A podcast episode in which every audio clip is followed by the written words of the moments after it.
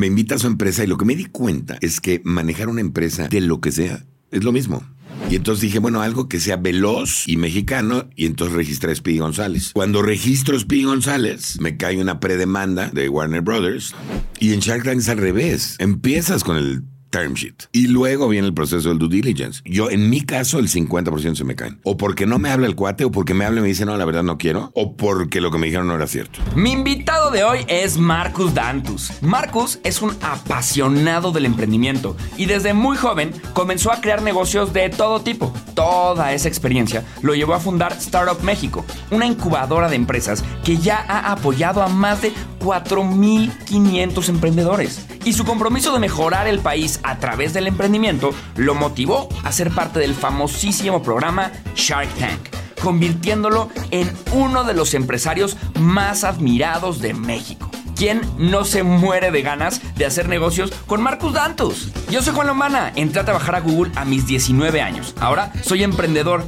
una de las 30 promesas de los negocios de Forbes y chismoso profesional. Este episodio está patrocinado por Vic, esa app increíble de la que nos habló Pame Valdés en la primera temporada. Vic cuenta con más de 250 mil audiolibros, entre nacionales, internacionales y bestsellers, así como Vic Originales y Vic Te Explica que son explicaciones de los libros más relevantes en 30 minutos y que te ayudarán a desbloquear todo tu potencial mientras haces otras actividades como manejar, pasear a tu mascota o lavar los trastes. Aprende sobre finanzas personales, mejorar tus relaciones, adquirir mejores hábitos, mejorar tu negocio y miles de temas más. Descarga Vic en el link que te dejo aquí abajo y accede a la prueba de 14 días sin costo para aprender de los mejores audiolibros en español en cualquier momento. También aviéntate mi audiolibro, Click Swipe Tap Tap, la guía definitiva de marketing digital, que precisamente está en Vic. Si quieres vender mucho más en tu negocio,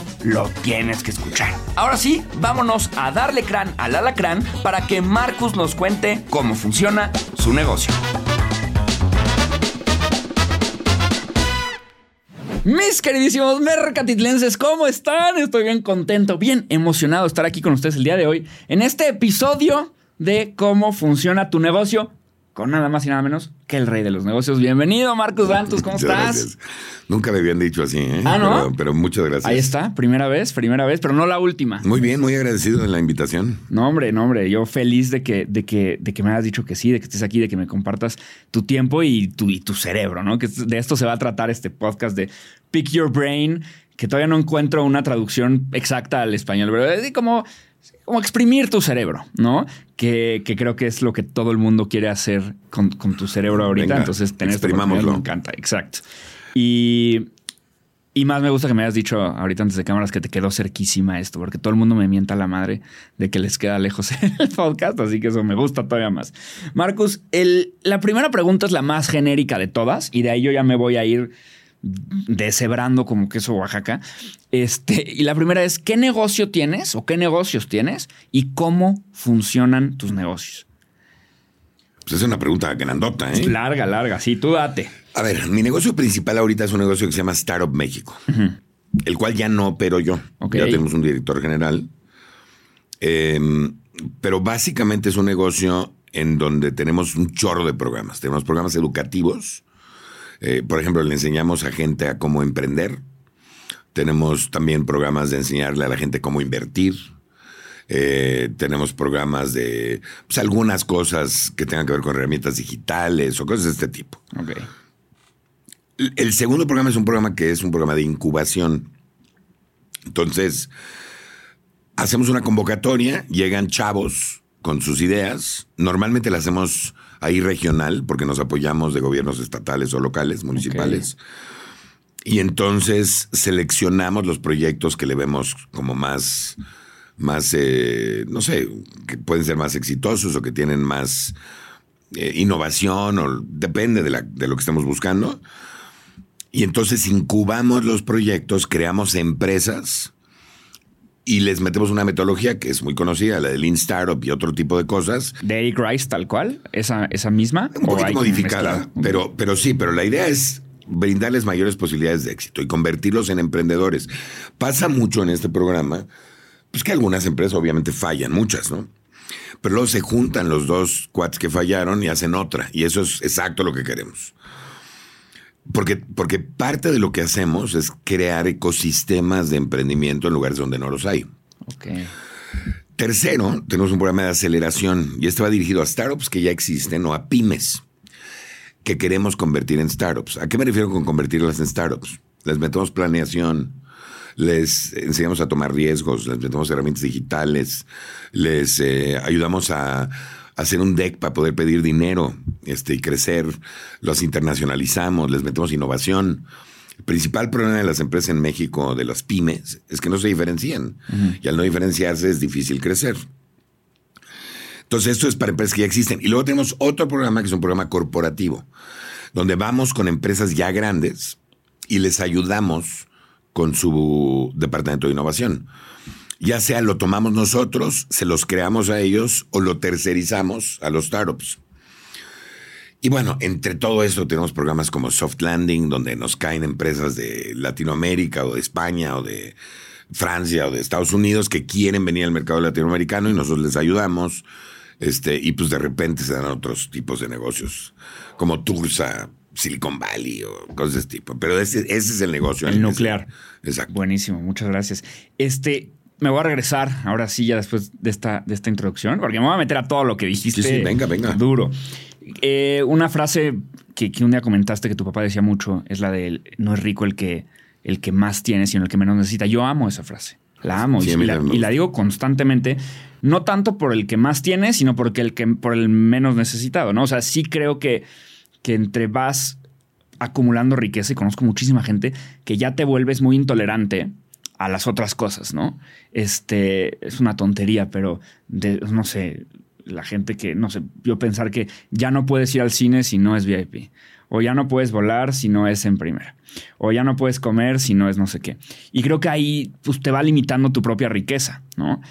¿Cómo fue crecer con esta frase como eslogan? bueno, fue interesante porque por un lado tenía mi abuelo, que, que eso fue el balance, ¿no? Mi abuelo era un cuate súper emprendedor, súper fijado en los negocios, muy bueno para hacer negocios. Mi papá era una persona mucho más modesta, mucho más humilde con ese tipo de frases. Entonces, yo crecí en los dos mundos.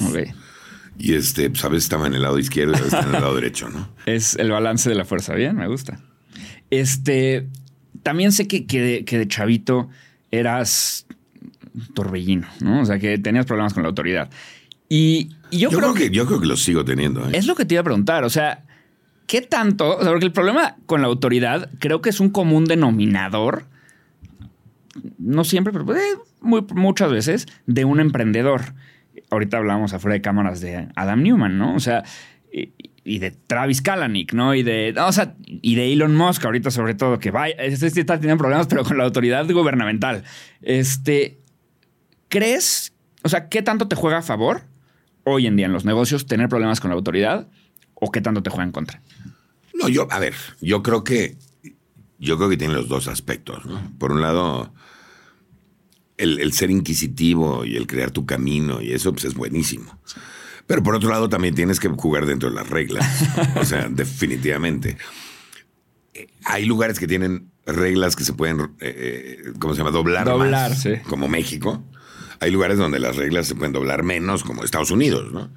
Este, pero, pero yo creo que sí tienes que jugar dentro de las reglas. Yo lo hago. No me gusta, pero lo hago, ¿no? Sí. Ok. Ahora también, ahorita también antes de entrar platicamos de, me preguntaste si, si yo era mercadólogo, te digo que bueno, a eso me dedico, me dedico a hacer marketing digital todo el tiempo, este, pero soy ingeniero y, yo sé que tú eres Lasca. A mí me, me gusta mucho esta intersección entre el mundo tecnológico y el mundo de los negocios. Yo creo que si te vuelves totalmente de negocios, estás perdiendo el edge de lo que está pasando en tecnología y es más complicado. Y si te vuelves totalmente tecnológico, digo, al menos en mi opinión, pues a lo no mejor sabes de negocios. No sabes de negocios, te vuelves un programador que a lo mejor vas a tener un súper buen sueldo porque se paga muy bien, pero no vas a tener la parte de negocios. Si pudieras quedarte con alguna de las dos, ¿con cuál te quedarías? Con cine. con la otra, sí. No, yo creo que la parte de negocios. Te, voy a decir una cosa. Yo hace muchos años eh, eh, me invitó un amigo que se llama Emilio Sacristán, que de hecho hablé con él hace rato. una eminencia en biomedicina el cuate. Ingeniero eh, biomédico, Ultra maestría, este, ¿cómo se llama? Doctorado, postdoc, o sea, Sí, sí. profesor de biomedicina. Y me invitó a manejar su empresa, que fue cuando me metí realmente a ayudar a startups, que se llamaba Innova Médica. Entonces yo me volví el CEO de Innova Médica.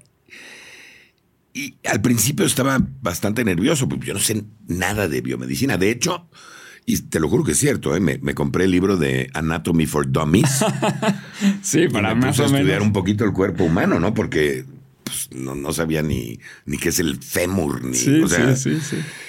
Y estos cuates todo el tiempo están hablando de eso. Entonces me vuelvo CEO de la empresa, que fue lo que yo llamo mi época de doctor, porque la gente me decía doctor. Ah, te decía. Y después ya bajó ese, ese prefijo.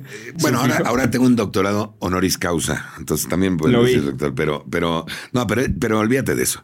Entonces, este cuate mm, me invita a su empresa y lo que me di cuenta es que manejar una empresa de lo que sea es lo mismo. Es lo mismo. Puedes manejar una empresa de cine, puedes manejar una empresa de biomedicina, puedes manejar una empresa de tecnología. Al final de cuentas es un producto o servicio, tienes que tener un departamento de marketing, tienes que comercializarlo, tienes que tener utilidades, o sea, entonces creo que la parte de negocios es muy importante para manejar empresas. No a todo el mundo quiere manejar empresas, entonces Claro. puede ser que la parte de negocios no la necesites, pero si te vas a meter en negocios, si hay un requisito es que sepas de, de- de negocios, de finanzas, de administración, ¿no? Sí, y creo que tú tampoco te veías tanto como un programador full time, ¿no? En ese momento. O sea, como estando atrás de la, de la laptop o de la compu todo el día programando. Que además es una ironía brutal, porque a los cuatro años sale Internet y empiezan todas las posibilidades, y yo podía haber sido de la primera generación de programadores de Internet seguramente, Sí. y podía haber hecho algo padrísimo. Pero pues, bueno, son decisiones que uno toma. Y justo de estas decisiones, este plot twist por completo es el tema del cine. Este, te vas a estudiar cine, bueno, comunicación a, a Estados Unidos y dijiste que tenías clases con Steven Spielberg. ¿Cómo? Tuve una clase con Steven Spielberg, tuve un par de clases con Spike Lee. Spike Lee. ¿Cómo, ¿Cómo es tomar clases con estos genios? Es difícil, ¿eh? Porque al final de cuentas te, te da hasta miedo preguntarles. Son Sí. muy agresivos, ¿no? Y como ¿Ya es- viste Toy Story? Eh, No, no, no, y es, es su arte. Entonces, por ejemplo, a Steven Spielberg me acuerdo una vez que un cuate le preguntó que por qué metió una escena a color dentro de su primera película que se llama Do the Right Thing, no sé si la viste. Pero es una película blanco y negro y de repente tiene una escena a color y de repente otra vez blanco y negro. Entonces el cuate le preguntó, oye, y la escena a color fue por esto y esto y esto. Y el cuate no te decía cómo le gritó, ¿no? Es, Estás loco, ustedes creen que entienden mi arte. "No, Sí, pues, olvídalo". se vuelve muy subjetivo. nada más los escuché, me gustó lo que hacen. Obviamente a mí las películas de Spike Lee me gustan mucho, las de Steven Spielberg, no todas, pero muchas me gustan mucho. Este, las clases en general, analizábamos la película, pero también la parte técnica de la película, no nada más la historia, ¿no? Este, y me gustó mucho. Pero no, no, no, normal. O sea, pues he tenido Sí. clases con eminencias en otras áreas Sí. y son iguales. Totalmente.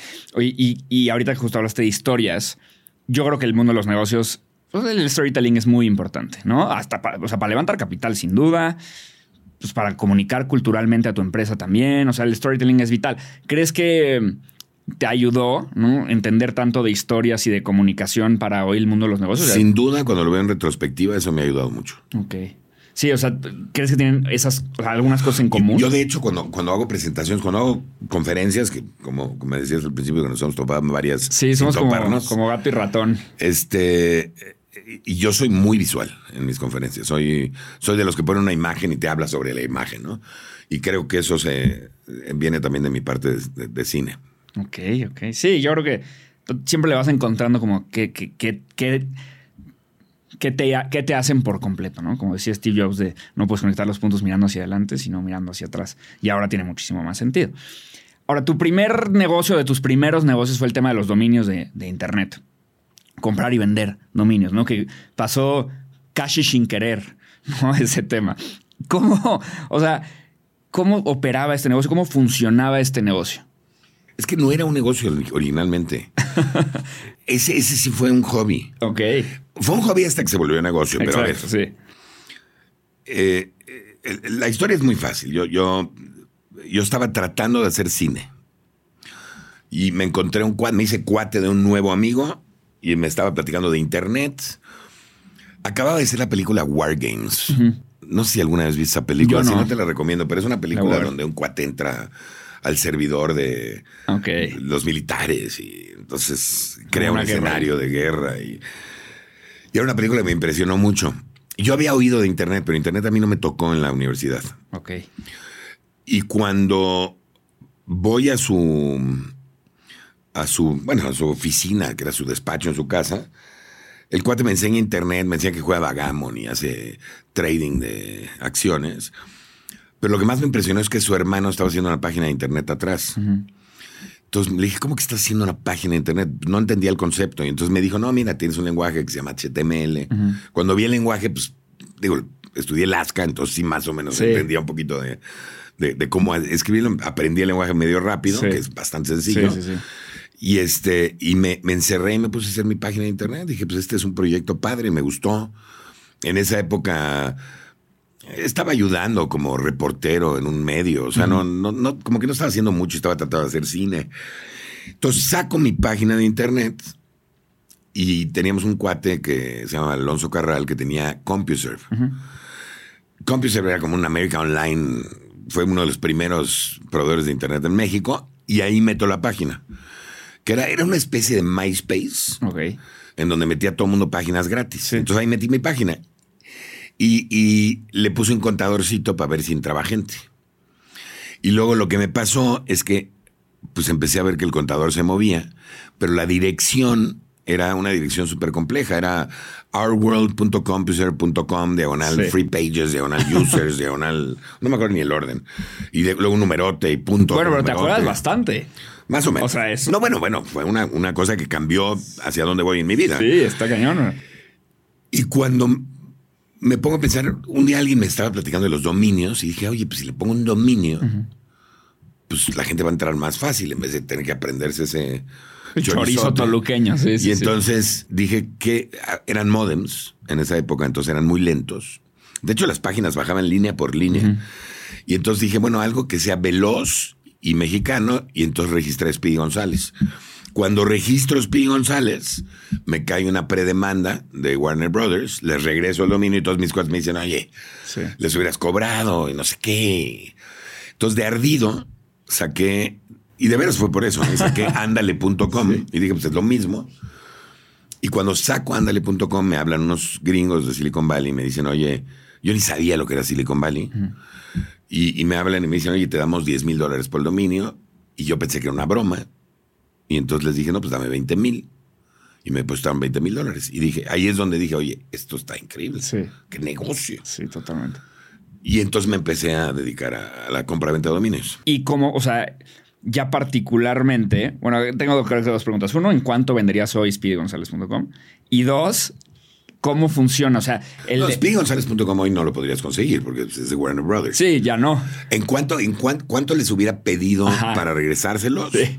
No sé, pues cuánto les hubiera costado el juicio, 5 mil dólares, yo qué sé. Sí. No, tampoco creas que es mucho. Ok, pero en ese momento, Pero bueno. no, pero pues tenía 26 años, estaba yo asustadísimo de que me No, vaya a no. demandar Warner Bros. Yo me 26 muero en ese momento. Y aparte acuérdate que estaba en el cine. Sí. O sea, Además imagínate. eran sí, sí, sí. Este, se busca. ¿no? Si alguien Ya ve a en Los Ángeles que me arresten, ¿no? Yo qué sé. Sí, totalmente. Y el negocio en realidad era, pues entrabas tú, tenías ciertas ideas de hay que comprar esto, hay que comprar lo otro, o cómo decidías qué estaba bueno para comprar. O sea, si me hubieras dicho en ese entonces vamos a hacer un podcast, Ajá. y la palabra no existía, Ajá. te hubiera dicho podcast.com. Sí. Si me hubieras dicho vamos a tomar agua, agua.com. Y ibas teniendo una listita, ibas teniendo Tenía ideas. una lista y los iba registrando porque eran gratis en ese entonces. Los pagas hasta después. los ¿no? pagabas como varios meses después. A mí lo que me pasó es que registré 850 y luego llegó un momento en que tenía que pagarlos Sí. y no tenía lana. ¿Y qué hiciste? Entonces metí un socio que le gustó la idea y entonces él metió lana, fue mi primer inversionista. Sí. Este, y de ahí se formó una empresa que luego fue muy grande, ¿no? Pero Es la de México. De sí, México ahorita, com. ahorita voy a entrar a eso. Y, y dime algo, ¿cómo? O sea, porque este era tan subjetivo el precio de un dominio, y sigue siendo en realidad, que mucho del negocio se resumía en la negociación que podías tener con el comprador, ¿no? siempre tenías que ver, tampoco creas que vendimos tantos Ajá. dominios, ¿eh? Vendí tres o cuatro. Ok. De hecho, llegó un momento en que me di cuenta que era mucho mejor desarrollarlos Ponerles páginas. y ponerles exacto y, y entonces crecerlos, ¿no? Y eso es lo que acabamos haciendo. Pero, pero sí, pues dependía también de quién era el que estaba comprando. Si, si tú tenías refresco.com, por decirte algo, y llegaba Coca-Cola y lo quería, Sí.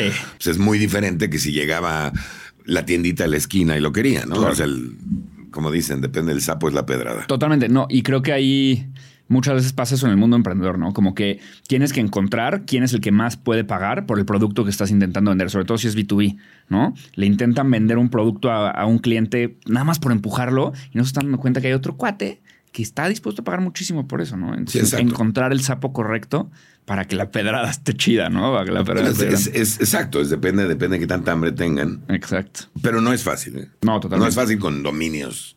No, y, y menos por mail que ahí la transacción. Y luego llega México.com y ahí ya se vuelve un poco más un negocio, ¿no? Que, que tú dices, eh, sé que primero tenías con J, México, y luego ya compraste con X, que, que, que si no mal recuerdo, 15 mil dólares te costó el dominio con X, ¿no? Que lo compraste a un Lo tenía un de cuate en Nueva York. Exacto.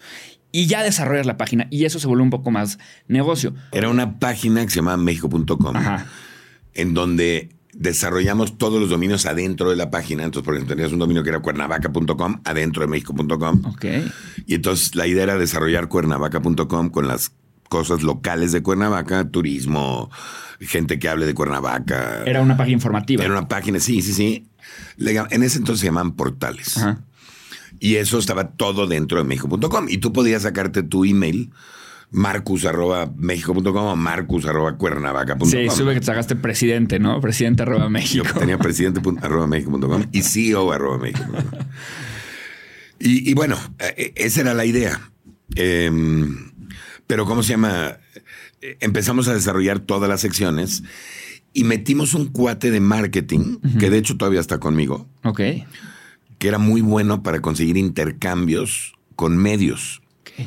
Entonces, hablamos con, teníamos, no sé, como, creo que más, más de 100 revistas y estaciones de radio y todo, que se anunciaban en México.com y nosotros nos anunciamos en la revista o nos anunciamos en la estación o nos anunciamos en diferentes lugares.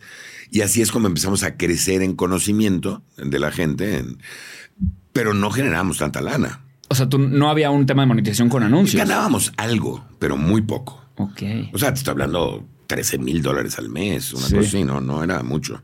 O sea, no era. O sea, sí, era un poco más que me conozcan, que vean que este portal jala, que tiene información relevante, a estamos generando dinero y flujo.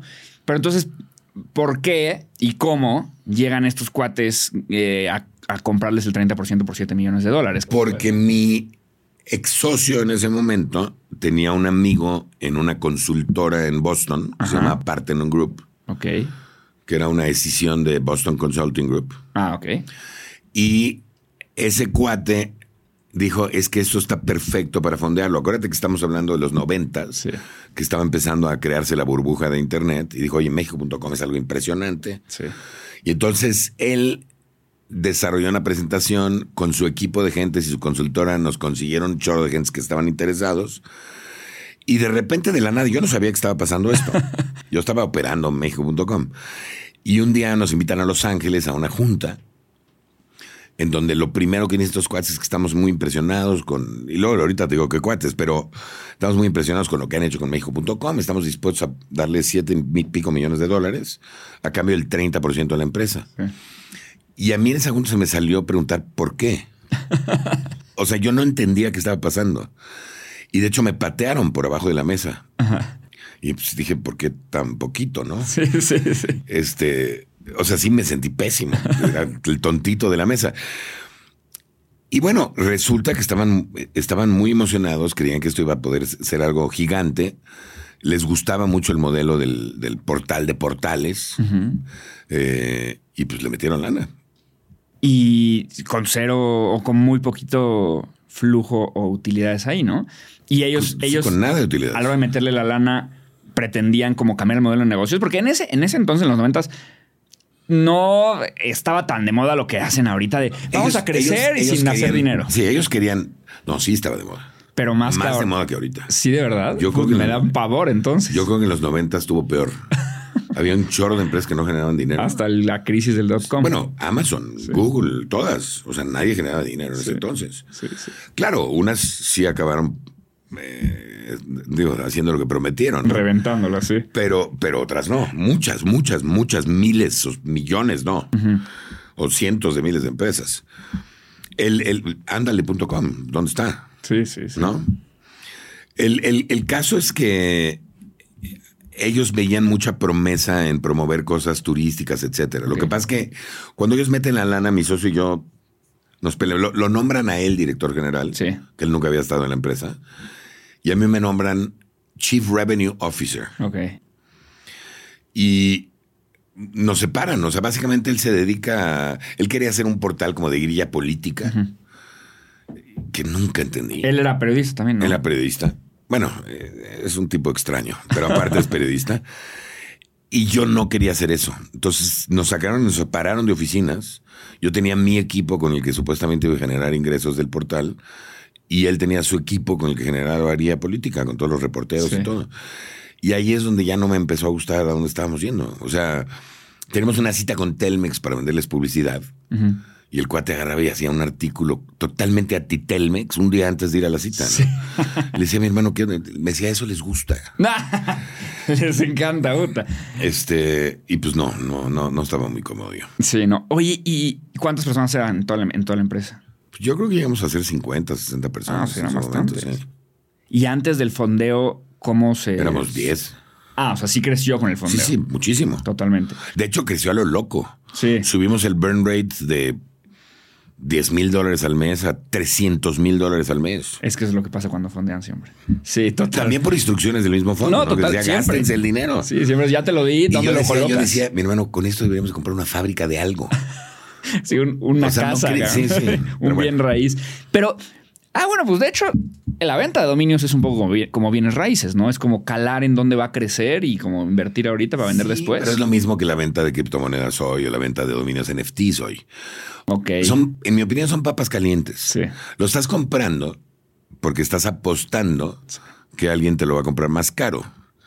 Y así continúa hasta que se acaba la cadena, ¿no? Sí. O sea, hasta que alguien ya no hizo dinero, nada más lo perdió.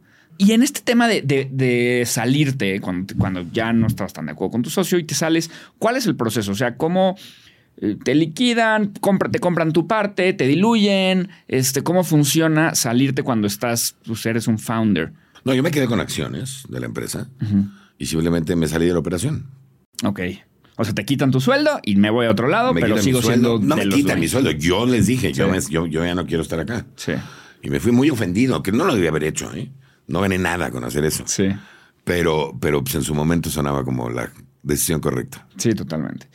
Y algo que dices mucho es justo como hay que ser muy, pues sí, muy fríos o separarnos en la parte romántica de los negocios para pues, tratar los negocios para lo que sirven, que es hacer lana. Esta analogía que se usa muchísimo del bebé, ¿no? De que tu negocio es como tu bebé. Yo siempre digo que es más bien como tu, como tu novia, porque pues no te la tienes que quedar, o sea, no, sí, sí, como tu novia, por eso no digo como tu esposa. O sea, si es tu novia y ya está siendo tóxico a la onda, pues la puedes dejar. Sin embargo, ves a tu cuate que anda con la exnovia tóxica y regresa y regresa y regresa. Y creo que eso pasa un chorro en los negocios, ¿no? Como el güey que está súper clavado con su negocio, aunque de verdad no está dando lana y nada más es un dolor de cabeza. Y el güey que es como, no, el otro día pidió carne y yo soy vegetariano y la corté, ¿no? Porque eso no es lo que estoy buscando. ¿Cómo ves estas analogías y cómo manejas o cómo recomendarías manejar el apego emocional a los negocios que creo que es muy complicado de manejar? Como dices, lo, lo he dicho muchas veces, ¿no? El problema es que los negocios, pues no son tus amigos, ni tus novias, ni tus bebés, como tú lo quieras Sí. llamar, ¿no? El- hay un lado romántico con el negocio, especialmente cuando es tu primer negocio, Sí. en donde sientes, híjole, es que esto es mío y... Pero lo que tienes que entender es que, como bien dices, ¿no? Es para hacer dinero y si, te- si te adelantan el dinero y te lo compran, tómalo. Sí. Y haz otro negocio. O sea, a diferencia, por eso me gusta tanto la energía con los bebés, porque un bebé, claro que no lo vas a vender por dinero. No, ya te Y- lo tienes que quedar. Y si haces otro, vas a seguir extrañando al otro bebé, pero en un negocio, créeme que no. Sí, es verdad. Creo que tenemos que ser un poquito más duros ahí, menos románticos y decir, haces lana, sí, ah, pues es un negocio. No haces lana, ah, pues no es un negocio, ¿no? Totalmente. Sin, ah, es que no hago lana, pero me encanta. Pues es tu hobby, maestro, hazlo en las tardes, ¿no? sí, totalmente de acuerdo. Y luego sales de ahí y, te, llueven, te llueven este tipo de, invitaciones a, trabajar en otros lados, entre ellas despegar. ¿Cómo, o sea, cómo en ese momento, porque creo que esos años de, de tu vida sí fueron como los game changers de al tomar las decisiones. Uno, estás muy consciente de que esas decisiones estaban o iban a cambiar por completo el rumbo de tu vida.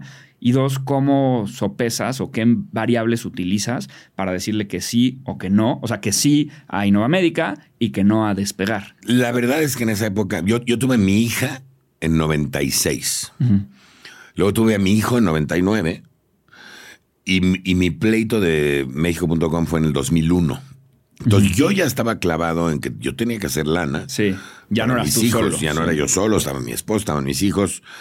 Em, pero por otro lado me encantaba el, emprendimiento y se me hizo espectacular. Y eso de conseguir dinero con fondos y eso, y me como que sentí que aprendí mucho en México.com. Entonces me llegaron varias ofertas. Una de ellas fue Simitel. Era un cuate eh, suizo, experto en telecomunicaciones, que estaba buscando un socio de negocios que leyó el artículo y me dijo, oye, ¿por qué no ponemos una empresa? Y dije, órale, me echo el reto. Y entonces pusimos Imitel, levantamos dinero, empezamos a crecer. Fue una empresa que creció mucho hasta el 2007. Luego cometimos un par de errores feos. Esta fue la de Skype, ¿no? Esta fue la que ruteaba Skype, entre otras cosas. Hacíamos muchas cosas. Simitel. Ahora, yo, pensé que ibas a decir que las telecomunicaciones de farmacias similares, ¿no? Que están a dos. Todo el mundo cuando decía Simitel pensaba que era el doctor Simi. sí. Nunca pensamos eso. nosotros queríamos similar telefonía. Sí, claro. Este, pero bueno, uno de los gajes del oficio. Eh, teníamos varias cosas que, vendíamos ahí. Por ejemplo, si alguna vez has hablado a Domino's Pizza, automáticamente sabe de dónde estás hablando cuando tienes tu teléfono normal, pero si le hablas de tu celular, no sabe dónde estás. Entonces te manda un, un 800, marcas al 800 y eso te pregunta cuál es tu código. Pones tu código y entonces ya sabe dónde estás y te rutea a la sucursal más cercana. Eso es algo que hicimos nosotros, por ejemplo. Es el tipo de tecnología. Ok. Este, y fue una empresa que estuvo muy padre. Nos alocamos, la dividimos en dos en el 2005, porque salió la oportunidad esta de Skype. Te iban, a, comprar, bueno, te estaban queriendo bueno, comprar. Fuimos a ver al, al, fondeador de Skype, a Richard Hartenbaum, que fue el quien fondeó Skype primero, y nos presentó a, Niklas Zenstrom y a Janus Fries de Skype y empezaron a analizar la tecnología y luego los compró eBay y perdimos ahí una súper oportunidad de venta. Cuando yo regreso a México, sí alcanzamos a vender esa empresa a unos ingleses, pero cuando regreso a México a rescatar Cimitel, Cimitel ya estaba pésimo, tenía un director general malísimo que nos robó los clientes y, este ya no, ya lo único que pude hacer es cerrarla, ¿no? Pagar las deudas, cerrarla y que nadie tuviera deudas. Sí, liquidar a todos y vamos. Y entonces fue lo de Innova Médica.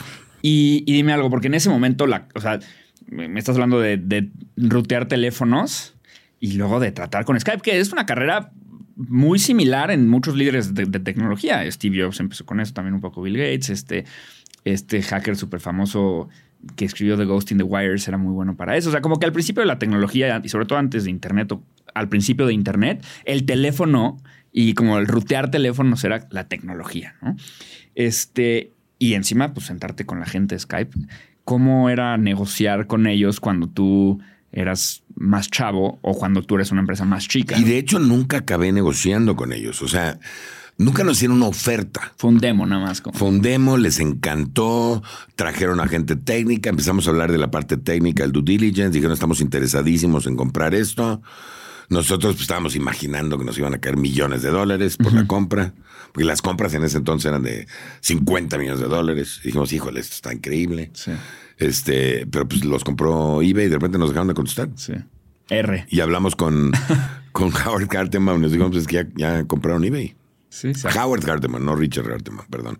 Y pues sí, bueno, ahí al siguiente move, que creo que ayer es muy bueno para eso, ¿no? Como que ya no, no, estoy, no estoy atorado. Bueno, la acabaste vendiendo, no en lo que comprometía Skype, seguramente. Sí, no, para nada. Y si mi tela cerramos, perdimos ahí lana. Perdí lana de inversionistas. Fue la primera vez que perdí dinero de inversionistas. La que, la que vendiste fue la otra. Se llamaba Pirant. Era una empresa en Estados Unidos. ¿Y cómo? Eso está bueno. Te habían, te habían fondeado y perdiste esa lana y el inversionista, ¿qué tanto empuja cuando estás perdiendo? Porque al final el inversionista lo que busca siempre es el éxito. Sí, sí. Lo, lo que te puedo decir es que mientras mantengas una buena relación con ellos, seas honesto, les expliques cómo están las cosas, etcétera, no debes tener problemas si, si pierdes. Digo, obviamente no es un resultado positivo. Pero si no das la cara, si lo escondes, que yo he visto muchos chavos que hacen eso, sí es horrible, ¿no? no y creo que eres parte de la estadística, ¿no? O sea, siento que precisamente para un inversionista que, que, invierte en 100 para sacarle a 2 o a 3, ya eres, o sea, ni siquiera se engancha. Ahora que soy inversionista, te puedo decir que lo entiendo mucho mejor. Ok. Pero antes me daba mucha pena perder el dinero de alguien, ¿no? Sí. Y me sigue dando pena. Pero, pero, pero entiendo que es parte de una probabilidad de inversión. Sobre todo inversión de riesgo. Exacto. Sí. Y esto sí te sirvió para ahora ser como más suave con el founder que estás fondeando tú cuando pierde. Yo soy muy buena gente. El problema, el problema es cuando son tercos. Ok. Y ahí es donde sí me desespero, ¿no? Donde le dice a un cuate, acabo de tener la experiencia con una empresa que le decíamos, mi hermano, viene una pandemia, tienes que cambiar tu modelo de negocios de venta de boletos de avión. Ok. No, sí, no sé qué. Y un año después, ya en la pandemia, el cuate seguía sin vender nada. Le dijimos, ¿cambiaste el modelo? No. ¿Por qué no? Porque creemos todavía. Le digo, mi hermano, ¿de verdad no lo estás viendo? Sí. Pasó otro año, no hizo nada y tronó la empresa, ¿no? Y le dices, pues claro. O sea, te lo dijimos dos años, ¿no? O sea, ahí sí me desespero un poquito. O sea, si todo el mundo está diciendo que estás mal, estás mal. Sí, sí, es, creo que es eso, como la línea delgadita de estás siendo resiliente o persuasivo, perseverante o, ya eres un idiota, ¿no? O sea, ya, nada más no estás viendo. El tema de vender me parece interesante porque, sobre todo cuando recibes inversión. ¿no? O sea, si, si estás levantando capital y algún VC o tu familia o quien sea te dio dinero, tienes que buscar el éxito pues a toda costa, ¿no? Pero luego siento que el founder quiere todo menos el exit. O algunos founders. Hay otros que sí, como están muy enfocados en el exit, bolsa, o que te la compren, o lo que sea. ¿Qué tanto aquí hay como un conflicto de intereses entre lo que quiere el founder, que es a lo mejor crecer la empresa sin llegar a bolsa y sin que nadie me compre, porque me apasiona lo que hago y me gusta mi empresa y es mía? Y la presión de un inversionista que pues, no vives de dividendos, ¿no? Que quieres generar este 2, 3, 10x hay un conflicto brutal. O sea, si eres un ángel inversionista, si, no, si no lo haces con un fondo, pues puedes tener mucho más paciencia. Pero los fondos tienen cierto tiempo de vida, duran ocho años, diez años, que son cuatro de inversión y cuatro de desinversión. Entonces, en realidad son cuatro años donde invierten y cuatro años donde tratan de vender las empresas. Si en esos cuatro años no venden las empresas, ya no pueden ganar lana de ahí. O sea, los dividendos no funcionan para eso. Entonces, definitivamente uno de los criterios para invertir en alguien es, bueno, ¿y cómo me vas a regresar mi lana? Sí. Entonces, por ejemplo, de nuevo, si soy una... Ahorita yo invertí en una empresa de, unos productos que mm, eh, son repelentes para gatos y para perros. ¿Repelen a los gatos repelen o, repelen a, las a, que el perro haga sus necesidades ah, en un lugar o a que el gato rasque un...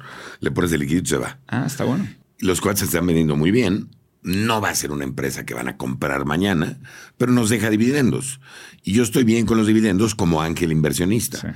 Pero como fondo, lo que necesitas es que vendan la empresa, eventualmente, o que te saquen a ti. No importa, puedes no venderla, ¿no? Sí. Pero este, que te recompren. Pero que te recompren. Pero con la evaluación nueva. Sí, claro. Por lo menos con algunas X de ganancia. Sí, totalmente. Y luego llega Innova Médica. Este, y ahí te marca este cuate, que ya, que ya me dijiste que era la, eminencia de la medicina, eh, para llevar el tema de la, de la incubadora, ¿no? Eh, y fue tu primera vez haciendo incubación. Sí, esta era una empresa que, que, desarrollaba productos biomédicos, pero teníamos un chorro de chavos que tenían sus ideas de lo que querían desarrollar. Entonces les ponía algo del presupuesto de la empresa si iban a desarrollar nuevo producto, ¿no? El otro era en vender o en desarrollarle a empresas específicamente. Sí. Y este y me encantó, la verdad es que me encantó, conocí todo un mundo nuevo, ¿no? Hablaba daba conferencias sobre no sé, la perfusión sanguínea en la zona esplácnica, ¿no? Y cosas de ese tipo. Ah, te entendí perfecto. Ahorita te lo explico. Está muy fácil. Nada más son palabras. Oye, y, y, justo, o sea, Que digo, me parece súper inteligente de, parte de estos cuates hacer eso, porque pues, es como, como en Google, precisamente, ¿no? Que tienes el famoso 20% project, ¿no? Proyectos en los que tú te puedes dedicar en las horas de trabajo, en el 20% de tus horas, y de ahí ha salido Chrome, y de ahí ha salido pues, un chorro de éxitos gigantescos de Google, porque si estás generando la innovación, pero no en un proyecto como muy dentro de la cultura empresarial, es como más afuera, ¿no? Este, como intrapreneurship un poco. Eh, y luego te vas a, bueno, Movistar, bueno, Telefónica, abre Guaira en México, te, te jalan para allá. Bueno, no, de Innova Médica. Eh, en Innova Médica al final se lo vendimos a un fondo y fue una guerra. Porque habían. Eh, yo entré a Innova Médica a tratar de rescatar a mi cuate de unos socios que tenía que eran lo peor del mundo. Ok. Una empresa hipercorrupta que vendía equipo médico, que lo desarrollaba en Innova Médica y luego lo vendía. Eh, pero o sea, orgullosos de la corrupción, ¿no? Decían, a mí yo le pago al IMSS tanto dinero al año para que me compren. Y, O sea, increíble. Sí. Yo, yo no lo podía creer. Pero estos cuates tenían el 40% de Innova Médica. Ok. Pero representaban el 90% de los ingresos de Innova Médica. Entonces teníamos, bueno, hasta que yo llegué, tenían que hacer lo que decían estos cuates. Y entonces yo cambié un poco la dinámica. Empecé a vender en Estados Unidos algunas cosas, empecé a conseguir otros clientes. Bajamos esa dependencia del 90% a menos del 40%. Y entonces dejamos de hacer lo que decían. Y entonces nos cerraron la llave y ahorcaron la empresa. Y fue un relajo. Y luego al final, cuando se acabó vendiendo la empresa, estos cuates, bueno, me demandaron y yo los contrademandé. Y, y fue un relajo de un año y medio en donde sí dije yo, híjole, cuando yo me salgo de Innova Médica y acabo esto, dije, bueno, voy a retirarme un ratito, o sea, estoy cansado. Y en eso fui a centro y en centro me ofrecieron una chamba de profesor de emprendimiento.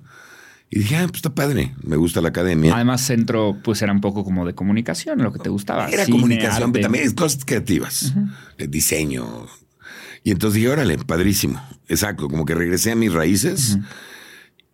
Pero inmediatamente cuando entro a centro digo, pues ¿por qué no hacemos un centro de emprendimiento? Porque hacían cosas muy padres los chavos y entonces me volví a meter. Como dice en El Padrino, ¿no? De keep pulling me back in. sí, exacto. Y luego de centro, eh, durante, llevaba año y pico en centro, me habla Telefónica. Este, de hecho me habló un cuate mío que le habló telefónica y él no lo quiso. Y me dijo que sí me late. Y dije, ¿sabes qué? Esto puede ser una buena oportunidad para meterme al centro del mundo de los startups otra vez. Sí. Y entonces tomé la idea de fundar Guaira en México. Y entonces estuve ahí algunos años. Y luego llegó un momento, o sea, Telefónica, mira, Telefónica es una empresa que en mi opinión es desesperante. Yo, yo de por sí no, no soy una persona corporativa. Telefónica, todas las decisiones se toman en comités, que luego se van a un comité en España y luego regresan a un comité final en México y se toma la decisión. Sí. Se movió el mercado por completo. Para startups, imagínate. Mi primera presentación al consejo de Telefónica fue el proceso para comprar de una startup, de una, de una laptop en Telefónica en donde les expliqué que tendrás cuatro meses en proceso. Contra el proceso de compra de una laptop cuando eres un emprendedor, en donde necesitas una laptop, ibas a Best Buy porque ya lo cerraron, te la comprabas y ya, o sea, en un día. Y, les expliqué esa diferencia. Le dije, cuatro meses para una startup es como tres años para Telefónica. Este, entonces, bueno. Y este, sí, no, ahí estoy totalmente de acuerdo. Creo que en este libro de The Innovator's Dilemma, en donde hablan muchísimo de cómo las empresas corporativas y grandes pueden innovar y la conclusión del libro, que es un libro que pues, se lo recomiendo, es muy técnico, es buenísimo, pero a mí me parece muy técnico. El paradigma que tienen que romper las empresas es el siguiente. Conforme tú creces como empresa, tienes que poner procesos, porque es lo que te ayuda a repetir las cosas y hacerlas igual.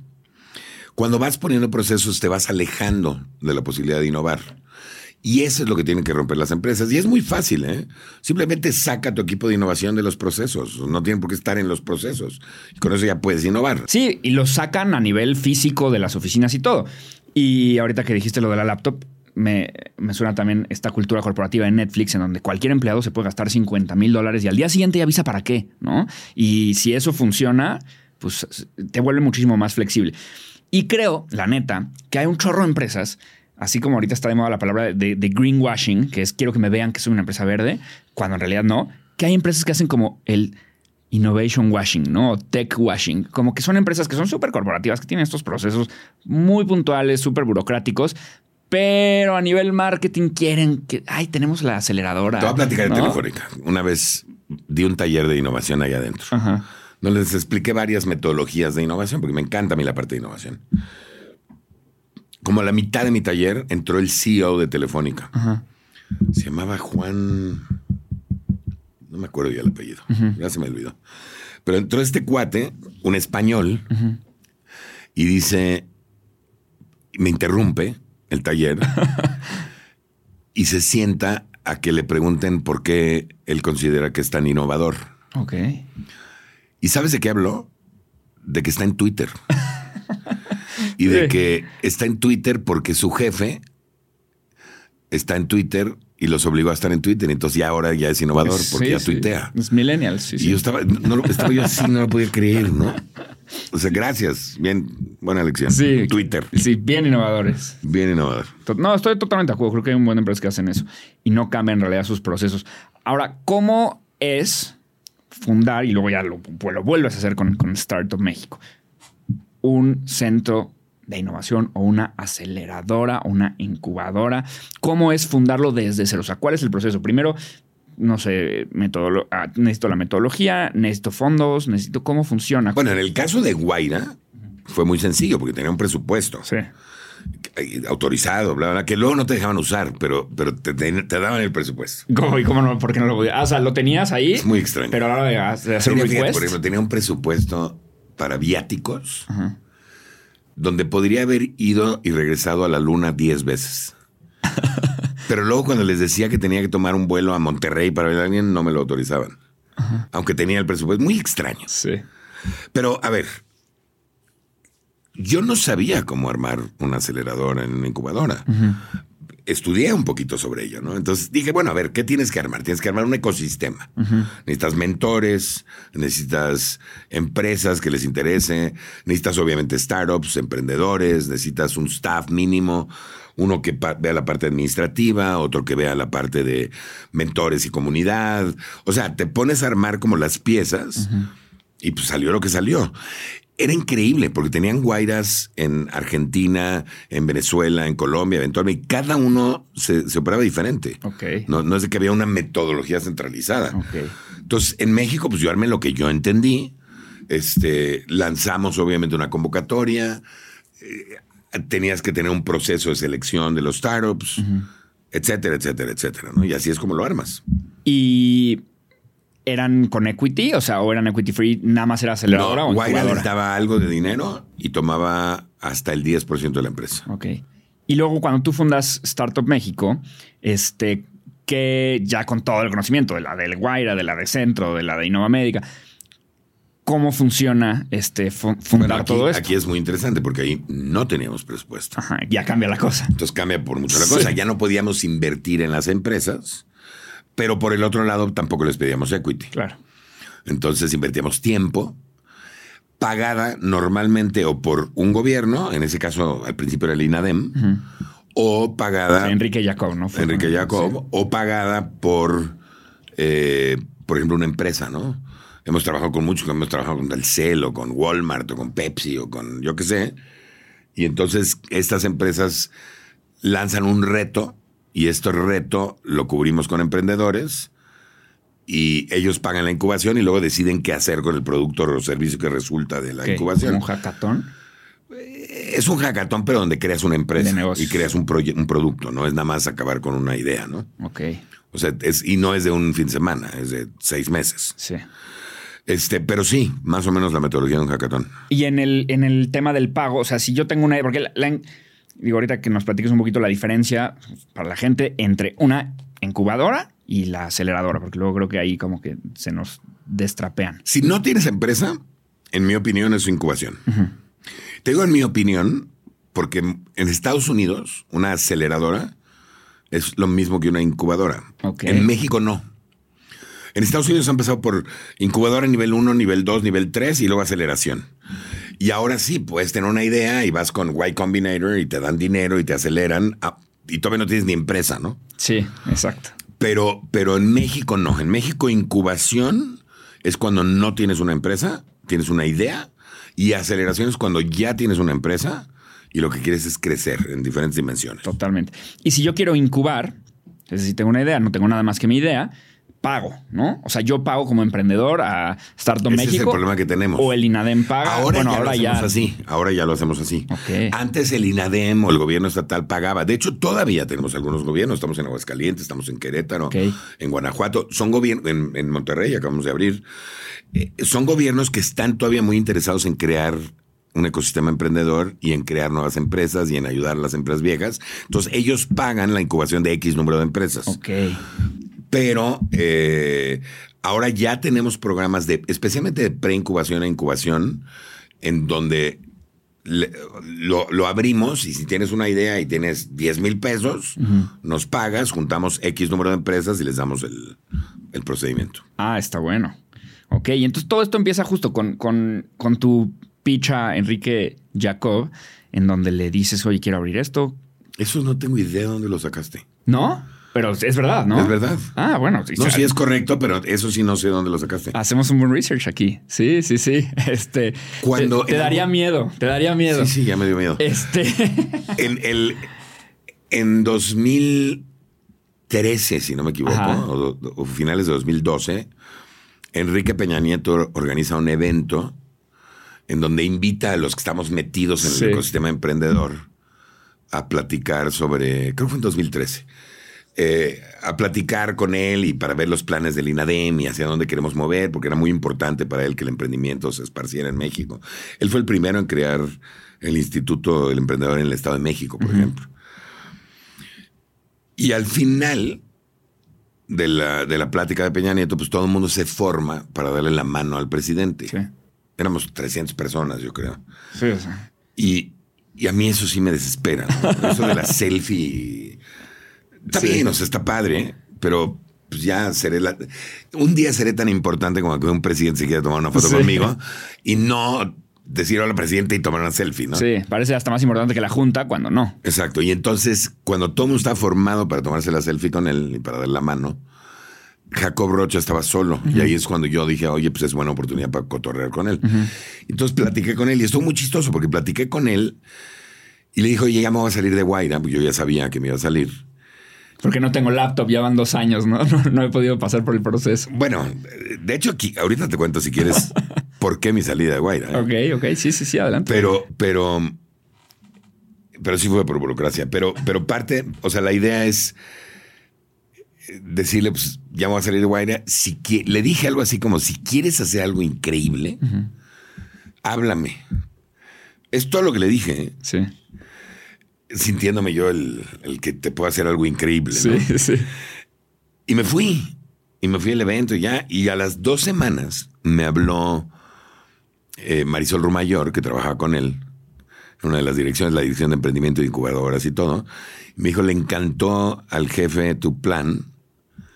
¿Por qué no se lo vienes a presentar? ¿Qué plan? Y yo dije, ¿qué plan? ¿Qué le dije? No me acordaba que le había dicho. Primer slide increíble. Y entonces, no, y entonces agarré y dije, bueno, pues déjame hacer mi plan de lo que me encantaría hacer. Sí. Entonces, ahí ni siquiera se llamaba Startup México. Mi idea original era que se llama Biosfera. Ok. Y era una creación, un ecosistema en donde creas vida. Y cuando llego con ellos y les presento la idea, les encanta, pero me llama ella y me dice, oye, ¿por qué no lo llamas Startup México? Le dije, ¿de veras está libre el, el nombre? Y me dijo, o sea, ¿me lo, lo puedo usar? Me dijeron, sí. Le dije, va, Sí, mejor. obvio. Mucho mejor. Y entonces ahora por eso se llama Startup México. Pues mira, y, y justo ahora que tú, bueno, en ese momento que hiciste ese pitch, tal vez sin darte cuenta que algo pasó, que le activó el botón, este, ¿qué tan importante crees que es el pitch versus la idea? Porque luego yo siento que hay emprendedores de los dos, que tienen super pitches, malas ideas o malos datos, o muy malos pitches y super ideas. No, no, bueno, a ver, la idea es importante porque pues, algo estás pichando. Sí. Pero definitivamente el pitch hace o deshace el deal. ¿eh? Sí. O sea, tú puedes tener una super idea y picharlo pésimo Sí.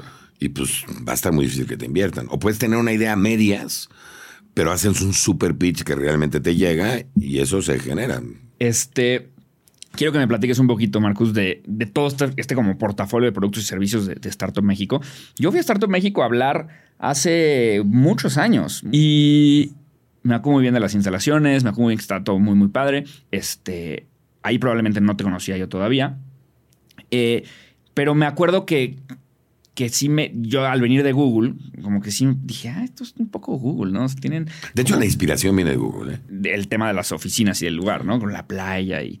y, el, de hecho, la, playa es idea de Google. Sí. Cuando yo fui a Google la primera vez, lo primero que ves pues, es la playa donde están jugando estos cuates de voleibol. Sí, sí, sí. Es lo primero que ves. Sí. Entonces dije, ah, pues está padrísimo. Bueno, y la alberca esta que nunca acaba. Sí. Este, y lo que te quiero preguntar aquí es que me platiques de los diferentes productos y cómo funcionan, o servicios y cómo funcionan. O sea, lo platicaste un poquito al principio, ¿no? Tienes incubadora, aceleradora, programas corporativos. Quiero hablar de eso también porque cómo vendes esta innovación, cómo funciona el sistema de entrar en una empresa y destruir lo que tienen y meter innovación o, tecnología. Soft landings, ¿no? Que es este de traerte una empresa de otro lado a México. Eh, ¿Cómo funcionan todos estos, este portafolio, esta suite bueno, tenemos muchas cosas más. Tenemos consultoría también. Ok. En diferentes cosas. Tenemos, o sea, tenemos otras áreas, ¿no? Ok. Ahorita, por ejemplo, estamos creando un área de servicios en donde estamos viendo una necesidad brutal de las pymes de profesionalizar diferentes áreas. Y entonces estamos haciendo alianzas con proveedores de servicio. Por ejemplo, tú eres muy bueno en marketing digital. Ajá todas las pymes necesitan marketing digital, pero nosotros tenemos un alcance que tú no tienes hacia las pymes. Total. Entonces te podemos ayudar a llegar a muchos otros negocios y ese es el tipo de cosas que estamos haciendo como alianzas, ¿no?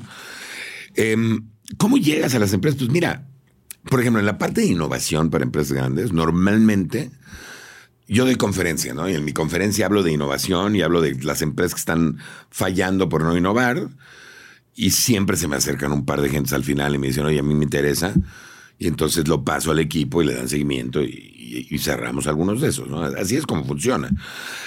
Obviamente tenemos un equipo también que está vendiendo este, y acercando esto. Tenemos un equipo que está desarrollando programas de incubación, aceleración para que cada tres meses tengamos un programa recurrente y entren empresas y entren. O sea, tampoco creas que la hemos pasado tan bien post pandemia. ¿eh? Ok. O sea, tú tienes que entender, cuando llega la pandemia, nosotros yo, yo tuve mucha suerte, porque nosotros en noviembre del 19, yo tuve una plática con el casero donde tengo que estar en México, porque no es mío el lugar, y le dije, oye, ya no te quiero pagar renta. No me está latiendo mucho el negocio del coworking, ya está WeWork, hay muchos otros que están copiando, iOS está convirtiéndose a WeWork, hay, hay varias. Este, ¿Por qué no mejor te lo dejo armado como está? Te doy todo lo que le metí y déjanos estar ahí sin renta. Y me lo aceptó. Ok. Y luego en marzo del 2020 viene la pandemia. Si yo hubiera tenido que pagar esa renta durante dos años sin nadie adentro, olvídalo, me hubiera ahogado. Sí. Entonces tuve suerte en eso. Pero además también tienes que entender que a final de cuentas nosotros a los emprendedores casi nunca le cobremos. Es muy raro que le cobremos porque no tienen lana. y, y, las pymes pues sufrieron horrible en la pandemia. Y el gobierno dejó de sacar dinero en la pandemia. Entonces nos quedamos sin clientes. Y tuvimos que hacer varios cambios. Empezamos a vender consultoría, servicios, bueno, hasta cubrebocas en algún momento. sí, bueno, pero creo que esa es la capacidad como de pivotear el negocio. Pues por lo menos temporalmente. Sí, totalmente, totalmente. Ahora, me voy a pasar al tema de Shark Tank. Este. Me pareces un, un tiburón bien interesante porque te sabes de las dos. Es decir, lo que es un levantamiento de capital en el mundo real, ¿no? Y lo que es picharle a un VC y lo que son los intercambios tanto de porcentajes como de lana y lo que sucede en Shark Tank, que obviamente también es real, pero también es, un programa de tele, obviamente, ¿no? Y tiene que tener el storytelling y todo este tema. Eh, ¿Cuáles son las diferencias y las similitudes de lo que ves en levantar un fondo normal o, o fondear a alguien normal versus Shark Tank. La diferencia es que el proceso es al revés. O sea, el proceso natural de levantamiento de capital es que tú ves un negocio, platicas con ellos, los recibes un par de veces, si te gusta les haces un due diligence y al término del due diligence les das una un term sheet y les inviertes. Y en Shark Tank es al revés. empiezas con el term sheet. Sí. O sea, empiezas con el, no, pues quieres tanto, órale, yo te doy tanto. Y luego viene el proceso del due diligence, Sí. en donde ves si es cierto todo lo que te dijo, ¿no? Este, y si realmente quieren fondos, porque hay muchos chavos que van allá nada más a ver, a salir en la tele. Sí. Entonces, es el, el proceso es inverso. ¿Y qué porcentaje se caen en esa? De que a lo mejor exageraron una metriquilla. Yo te diría que el 50% se caen. Ok. Por lo menos no en mi caso en particular, no sé, cada tiburón tiene sus cosas. Yo, yo, en mi caso, el 50% se me caen. O porque no me habla el cuate, o porque me habla y me dice, no, la verdad no quiero. O porque, digo, ya la pensó bien y no Sí. le metí el deal. O nada más querían salir en la tele. Sí. O porque lo que me dijeron no era cierto. O sea, ha habido chavos que les dicen, no, que eh, ni siquiera empresa tienen. Sí. No hay una empresa. Le dices, pero entonces, ¿dónde te invierto? O sea, en, en ti. Sí, sí, sí. Dame un sueldo, ¿no? entonces Sí. creas la empresa y les ayudas con el proceso. Ha, ha habido un par que en vez de invertirles, los he incubado Ok. como parte de ayudarles, ¿no? Pero Ahora, lo, lo que quiero ver, o sea, porque tengo muy claro el tema de qué sucede durante el programa, pues obviamente, pero quiero saber qué pasa antes y qué pasa después. Antes, eh, ustedes no lo hacen, pero hay un proceso de selección de estas startups. ¿Qué revisa el, el equipo? ¿Tienes idea de algo de ahí? Tú más me y imagino, llegan. me imagino, por lo que vemos en la tele, que ponen unos muy malos y unos muy buenos. Yo ¿no? también creo. Sí, para que Pero, haya O historia. sea, como que revisan, ellos están pensando en hacer un programa divertido, entretenido y, y educativo. Pero no tengo la menor idea cuál es el proceso. Tú llegas y te sientas. ¿Y ese día de grabación cómo funciona? O esos días, que creo que son 80, per- 80 emprendedores por Son temporada, os- 12 sí, sí, días, como 11, 12 días. Todo el día. Y este. Nosotros estamos sentados en una salita y de repente dicen, así literal, ¿eh? Tiburones al, a- ¿Qué- al set. antes, antes de que me cuentes esto, ¿qué sucede en esa sala? O sea, ¿qué están haciendo? ¿Están chismeando? ¿Están hablando de negocios? ¿Están Estamos viendo Toluca Cruz Azul? nosotros, viene gente y nos visita, les presentamos a los tiburones que luego quieren conocerlos, estamos chambeando. Por ejemplo, yo voy con mi asistente casi siempre y estamos ahí trabajando, lo mismo que haría afuera, nada más Sí. que ahí encerrado. Muchas interrupciones, comida como no tienes idea. este, y de repente dicen, tiburones al set.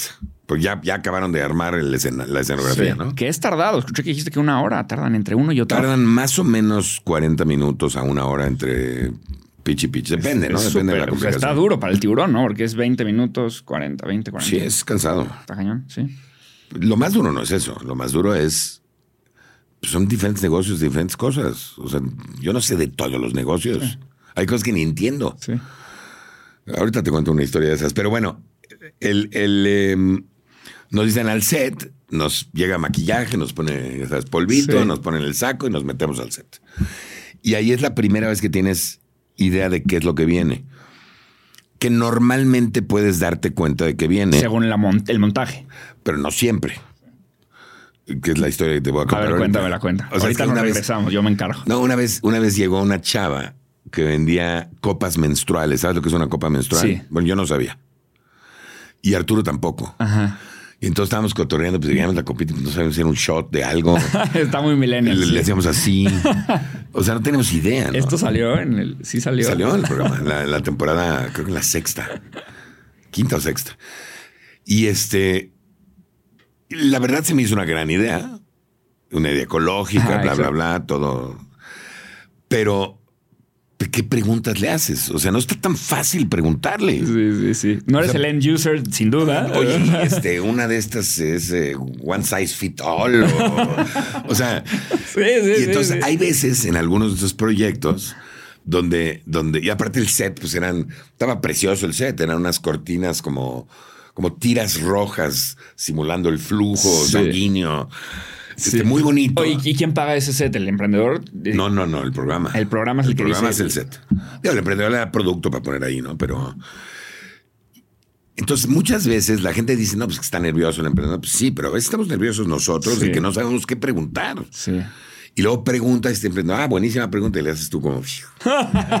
No, y sabes a mí Qué qué me bueno. pasa? El tema de en tus notitas, en donde sacan las evaluaciones. Yo, por ejemplo, para los números rápidos, soy muy, muy malo. O sea, yo tendría mi. Siento que yo tendría un, un Moleskine, pero cortado y adentro una calculadora. Hay unos, hay unos cuates que hacen eso. Sí, es que obvio, porque de repente tú eres el que tienes que estar quedando bien porque es el tiburón. Y si haces un mal cálculo y, y sacas un mal un porcentaje o sacas un mal lo que sea, el programa lo corta, yo creo, pero ahí con el emprendedor o cómo ha, ha- No, ha no lo habido cortan, no- lo cortan. lo cortan, a veces te ha habido esas situaciones en las que dices, ay, aquí yo yo soy el que quedé como que saqué algo mal.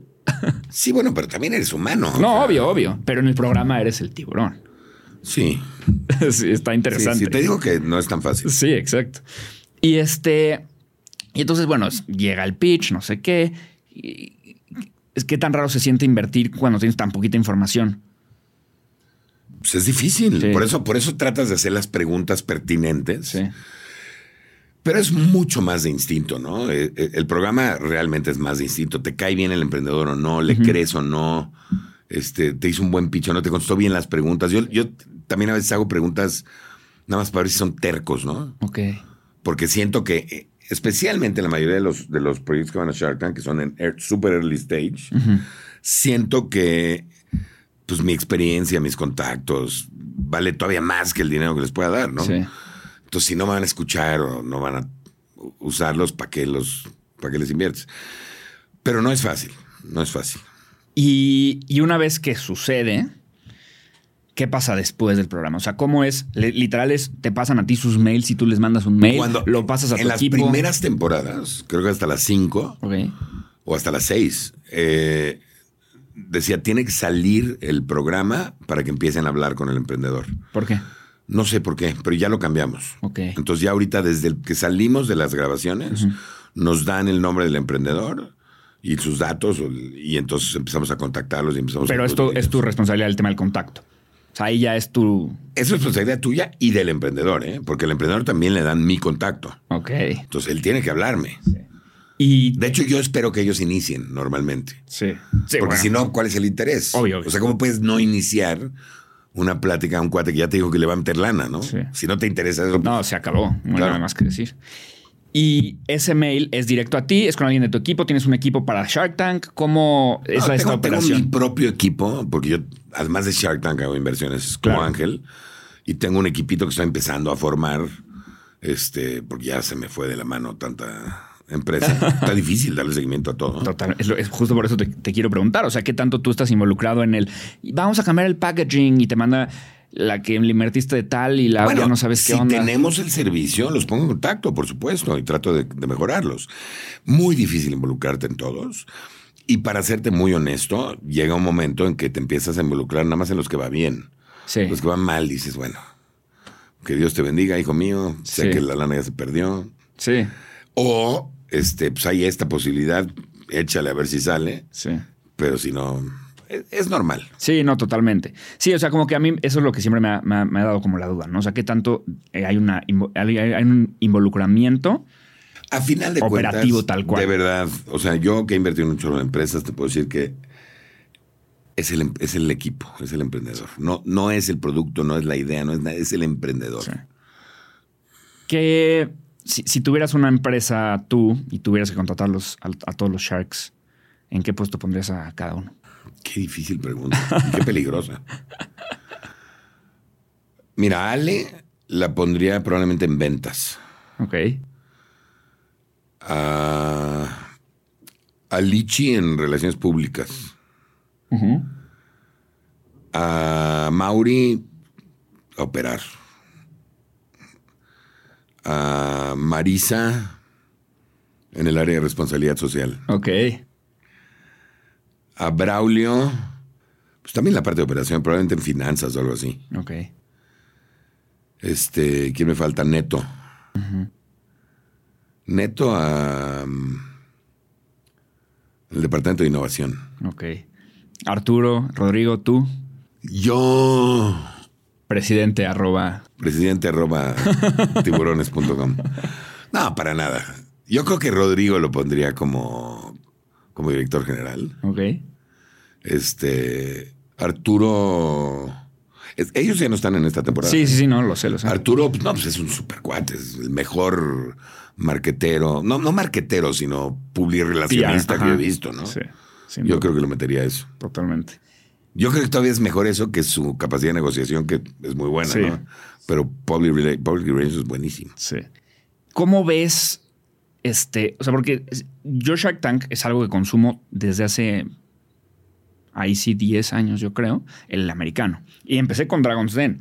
Y cuando abrió Shark Tank americano, yo lo veo todos los sábados. O sea, me encanta, ¿verdad? Sí, a mí me pasa lo mismo, ¿eh? Y, y veo el mexicano también bastante. ¿Qué diferencia entre el hay una británico y el americano, no? de, de show, sin duda, ¿no? O sea, lo, El británico se- es deprimente. Sí, exacto. ¿Cómo sé que los gringos son Están muy enojados. Está enojadito, es negro. Sí, sí, totalmente. ¿Has visto las parodias del, del británico? Ah, no, Te no, las no. voy a mandar. Ah, sí. ¿Quién las hace? o qué? Lloras de risa. En YouTube. Sí, pues hay gente que hace una parodia de. Entonces pone al Angry Lady, ¿no? La, la güera. Es muy chistoso. No, y luego hacen eh, tiburones cruzados entre el, entre el británico y el, y el gringo y demás. Y es interesante cómo te da un feeling total de la economía y el desarrollo y el emprendimiento del país, el Shark, el Shark Tank que veas. ¿Cómo ves tú eh, en Shark Tank México el tema de startup versus pyme? Me da la impresión de que los proyectos de tecnología son menos entendidos en el programa de México. Ok. Lo cual me encanta porque me emociona a mí entenderlos un poquito más. Ajá.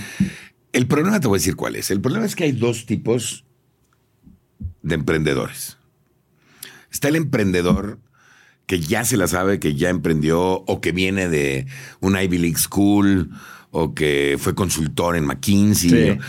y que desde que tienen la idea su empresa vale 4 a 8 millones de dólares. Sí, sí, sí. Y ese es el rango, ¿eh? 4 a 8. Tal cual. Todas. Ok. Y entonces ya llega contigo y te dice, pues quiero 500 mil dólares y te voy a dar el 12.5%, ¿no? Colmillote. Ajá. Sí, sí, y ese cuate es un riesgo brutal para un inversionista ángel meterle esa lana. Sí. Porque su empresa todavía ni empieza, apenas tiene una idea, tiene riesgos tecnológicos, riesgos de mercado, riesgos de adopción, de todo. Sí. Entonces, eh, eh, eso es para mí mucho más una actividad de un fondo. Entonces, cuando llegan estos cuates a Shark Tank, yo sí les digo, pero es que ¿por qué estás acá? O sea, ¿por qué no te vas a ver un fondo? Sí. ¿Qué haces en Shark Tank? Yo creo que el programa está diseñado mucho más para el otro emprendedor. El emprendedor que tiene una pyme o que está empezando a emprender, que no sabe cómo y que necesita un push inicial. Sí. Para eso es el programa. Sí. Y en, en este, o sea, porque tú también tienes el tema del fondo, ¿no? Es Estuve ya, el fondo bueno ya se acabó. y en Shark Tank no lo fondeas con el fondo. No, no, no. Uno que sí. Esa es tu inversión tuya. Sí, sí. Ah, ok, ok, ok. Ahora, ahora estamos haciendo, estoy haciendo un fondo con unos cuates para poder inver- invertir en más. Ok, Este, específicamente para Shark Tank. ok, está bueno. Pero, pero, y aparte, pues estoy haciendo un fondo en Miami. Sí. Me quiero llevar empresas para allá. Pero fuera de eso, los demás, pues son, a veces, son muchas mías, ¿no? Ahorita justo dijiste que este, muchas de los emprendedores tienen estos problemas de marketing. ¿Qué tanto ves, tú que conoces tantos emprendedores, el, cuando, que el problema sea el producto o el servicio eh, versus llegar, llevar este producto Es a que la el gente? problema antes es saber si es el producto o el servicio. ¿Cómo sabes? Pues la gente tiene que conocerlo y tiene que opinar. Sí, Y ahí es donde les cuesta trabajo pasar esa primera etapa, ¿no? sí. Que es la etapa de validación. Validación en el mercado. Ajá. Mucha gente pues ya hizo su producto o servicio, ya pasó la fase de validación, pero de todas maneras les recomiendo que validen para enterarse un poco más de inclusive cómo venderlo y a quién vendérselo, ¿no? Sí. Este, pero, pero eh, mucha gente está muy alejada del cliente, lo dijiste. Sí. O sea, mucha gente está muy alejada del cliente y si estás alejado del cliente es difícil que le pegues. Ok, totalmente. Y ahora, tú hablas mucho de, del intrapreneurship o intraemprendimiento. Este, ¿Cómo debería de funcionar verdaderamente esto dentro de una organización? Porque mucha gente dice, ay, pues sí está bien fácil decir que yo intraemprendo, pero tengo una idea y mi sueldo sigue siendo el mismo. O desarrollo una mega, no sé, me llevó a, me llegó a la mente, eh, por ejemplo, en Cinépolis, ves que ahora, bueno, ya desde hace un rato te puedes dividir las palomitas, ¿no? En mitad chile, mitad, ¿no? Esa idea salió de un cinepolito, que así eh, les llama cinepolis los que trabajan ahí en los cines. Esta idea sale de uno de los que están ahí en la caja y dice, oye, ¿puedo mitad y mitad? Pues no, pero ya. Y entonces agarra una caja de palomitas en medio y la mete dentro de la otra caja, ¿no? Plana y divide y ahora está a nivel mm, internacional Pero ¿qué ganó probablemente. ¿Qué ganó él? Exacto. O sea, Aquí el miedo, yo siento, del- de la gente que trabaja en organizaciones de intraemprender es, les acabo de dar una idea millonaria y yo no veo que me ascendieron o yo no veo el sueldo. Y si yo hubiera hecho esto por fuera y hubiera puesto una startup de divisores de palomitas, me hubiera comprado Cinepolis mi idea o algo así o cómo funciona. Yo creo que esto depende del CEO de la organización o de la directiva de la organización. De abrir, y eso es lo que las empresas están empezando a hacer. Conforme las empresas dan cuenta que tienen que innovar, creo que empiezan a darse cuenta que también tienen que innovar en diversos aspectos de la empresa, en servicio al cliente, Sí. en modelo de negocios, en el tipo de productos que pueden sacar, etcétera, etcétera. Y si son lo suficientemente inteligentes, hacen una convocatoria interna en donde le dicen a la gente que está en contacto con los clientes, principalmente, eh, eh, oye, ¿qué crees que necesitan los clientes? ¿no? Y entonces deberían de premiar, obviamente, a los cuates que sacan una idea buena. Estamos en una cultura muy diferente. O sea, eso es lo que hace Google, como tú decías. Y lo hacen muchas empresas en Estados Unidos. En México todavía pocas lo hacen, pero es parte, por ejemplo, del tipo de programas que le metemos a las empresas para innovar nosotros, que es arma, o sea, tienes un chorro de gente que está en contacto con tus clientes que saben mejor que tú qué quiere el cliente. ¿Por qué no los usas? no? Sí, totalmente. Pero también tiene que llegar el incentivo porque si no... Pero tiene que haber un incentivo, Sí, claro. totalmente. Ahora, el incentivo a veces es un reconocimiento, ¿eh? O un. O igual y te suben de departamento. O sea, no, tampoco creas que el incentivo tiene que ser toma tu fábrica y hazla tú, ¿no? Claro, no, totalmente, pero algo. Porque si no siento que no Algo estás. Pues el cuate no tiene nada de. Sí, de incentivo, de, de, de darte. Digo que hay gente que con el simple reconocimiento también, pero Sí. estoy de acuerdo. Debe haber un. Totalmente. Eh, ¿Qué onda con. ¿Qué onda con Paradise? ¿Cómo funciona ese negocio? Justo lo hablamos igual antes de prender las cámaras. Este, me parece bien interesante cómo es como Risk, este tema del CBD, ¿no? Paradise son unas tiendas que desarrollaron dos cuates, unos chavos en Monterrey, los Fernandos. Y este, y es un negocio. eh, Ellos dijeron: va a venir la desregulación de la venta de marihuana, pero mientras ya hay un chorro de productos que no están prohibidos, como los bongs, las pipas, Sí. los papeles, yo qué sé. Y está entrando el CBD que ya tiene eh, aceptación por Cofepris. Sí. Entonces, ¿por qué no empezamos con la venta de CBD? Su idea era posicionarse, hacer un chorro de tiendas y una vez que ya están establecidos como las tiendas de CBD y de este tipo de productos, entonces, si hay una venta, si se desregulariza la marihuana, pues ellos son los primeros que ya están posicionados con tiendas. Sí. Eso no ha pasado, Sí. pero pues es una, es una empresa que ha metido varias innovaciones. Por ejemplo, tienen su propio CBD. Tienen, eh, tienen en las tiendas ahora meten un consultorio donde de manera remota puedes hablar con un doctor y decir, no, pues es que mi padecimiento es que no duermo bien. Y entonces te recomiendan el tipo de CBD. Este, yo creo que todo lo de la parafernalia no es importante. Yo no lo veo como una buena venta. Este, han crecido mucho, crecieron de seis tiendas cuando yo los conocía, 90 tiendas hoy. Sí. Este, y pues el negocio es compra-venta de productos, básicamente, Sí, es que. con altos márgenes, ¿no? Me, sí, exacto. Me parece cuando pase esto, eventualmente, o sea, yo siento que es como cuando cambió Vital a HSBC, que de la noche a la mañana todos los bancos, o sea, fu- fue como un movimiento de marketing muy impresionante en donde todo ya estaba antes, o sea, pusieron el letrero de HSBC a- atrás del de Vital para que en la noche, de un día para el otro, todos los Vitales y todos los anuncios de todo el país fueran HSBC. Y yo siento que eso va a pasar con el tema de, de, la, de la marihuana, o sea, que tú a lo mejor tienes un blockbuster al lado y de repente, ah, caray, esto no era un blockbuster, ah, esto no era una panadería y todo va a ser, ya estábamos listos, Yo no pero en estoy backend, seguro. ¿Tú no crees? Y eso va a pasar en este sexenio. Ah, bueno, pero cuando suceda, ¿no crees que va a haber muchas tiendas de esto no era una panadería La Esperanza y ya es un dispensa- dispensario? Sí, dice Sí, dispensario. De CBD, ¿no? Eh, quiero regresar a la, a la- a la primera parte de la entrevista para esta última pregunta, Marcus. Este, obviamente, eres una persona súper determinante y ya has dicho que quieres regresar eventualmente también al tema del cine y, y convertirte en director de una película. O Eh, productor. O productor, bueno. Productor ejecutivo mínimo. Después de ¿no? que ya viste The Offer, Ah, no, pero es la que hacen como el padrino, ¿no? O sea, ¿cómo es- hace el padrino? Exacto. Me ¿cómo encantó hacen la chamba de productor ahí. Sí, ah, pues mira. Pero tú fuiste productor, no. Ah, del productor. El productor en ese... Ah, dije, ¿cómo? ¡Wow! No, no, en la serie. Ya, O sea, sí. Sí la voy a ver, sí me la han recomendado mucho. Este, ¿tienes alguna algún objetivo, aunque sea a la larga, alguna fecha tentativa para hacer esto? Y si sí lo quieres hacer, ¿cómo, cómo lo piensas? Mira, lo quiero hacer porque es una de las cosas que me prometí a mí mismo que iba a hacer eventualmente. Ok. Este. eh, pero, por ejemplo, no me prometí hacer un libro y ya hice un libro, ¿no? Entonces, Sí. está bien, o sea, se puede sustituir. Ok. Pero no, sí me gustaría hacer una película. Me gusta mucho el detrás de cámaras. Creo que es un medio que sigue siendo un super medio para pasar un mensaje importante. Sí. Me gustaría que tuviera un fondo quizá un poco más social o más filosófico, no nada más una película de, De acción. entretenimiento y de acción. Ok. Este, pero todavía para nada estoy pensando en cuándo hacerlo, ¿no? Bueno, pues ya llegará. Nos avisas. Te aviso prometido. Porque ¿Vas a hacer un cameo si haces eso? ¿Vas a aparecer aunque sea unas escenitas ahí? Pues igual y sí. Bien, ¿no? Como Stan Lee, ¿no? Ahí, ahí está Marcos. Es el de, el de la tiendita, ¿no? De hecho, el primer cameo que vi fue el de Rocky en, en una película de John Travolta. Ajá. ¿Y te acuerdas Que todavía? choca con él, sí. Ok. pues que dices, ay, mira. ahí está, sí. Pero sí, claro. Hay, hay varios truquitos que me gustaría meterle a una película de estas. Estoy súper, súper ansioso de que eso suceda.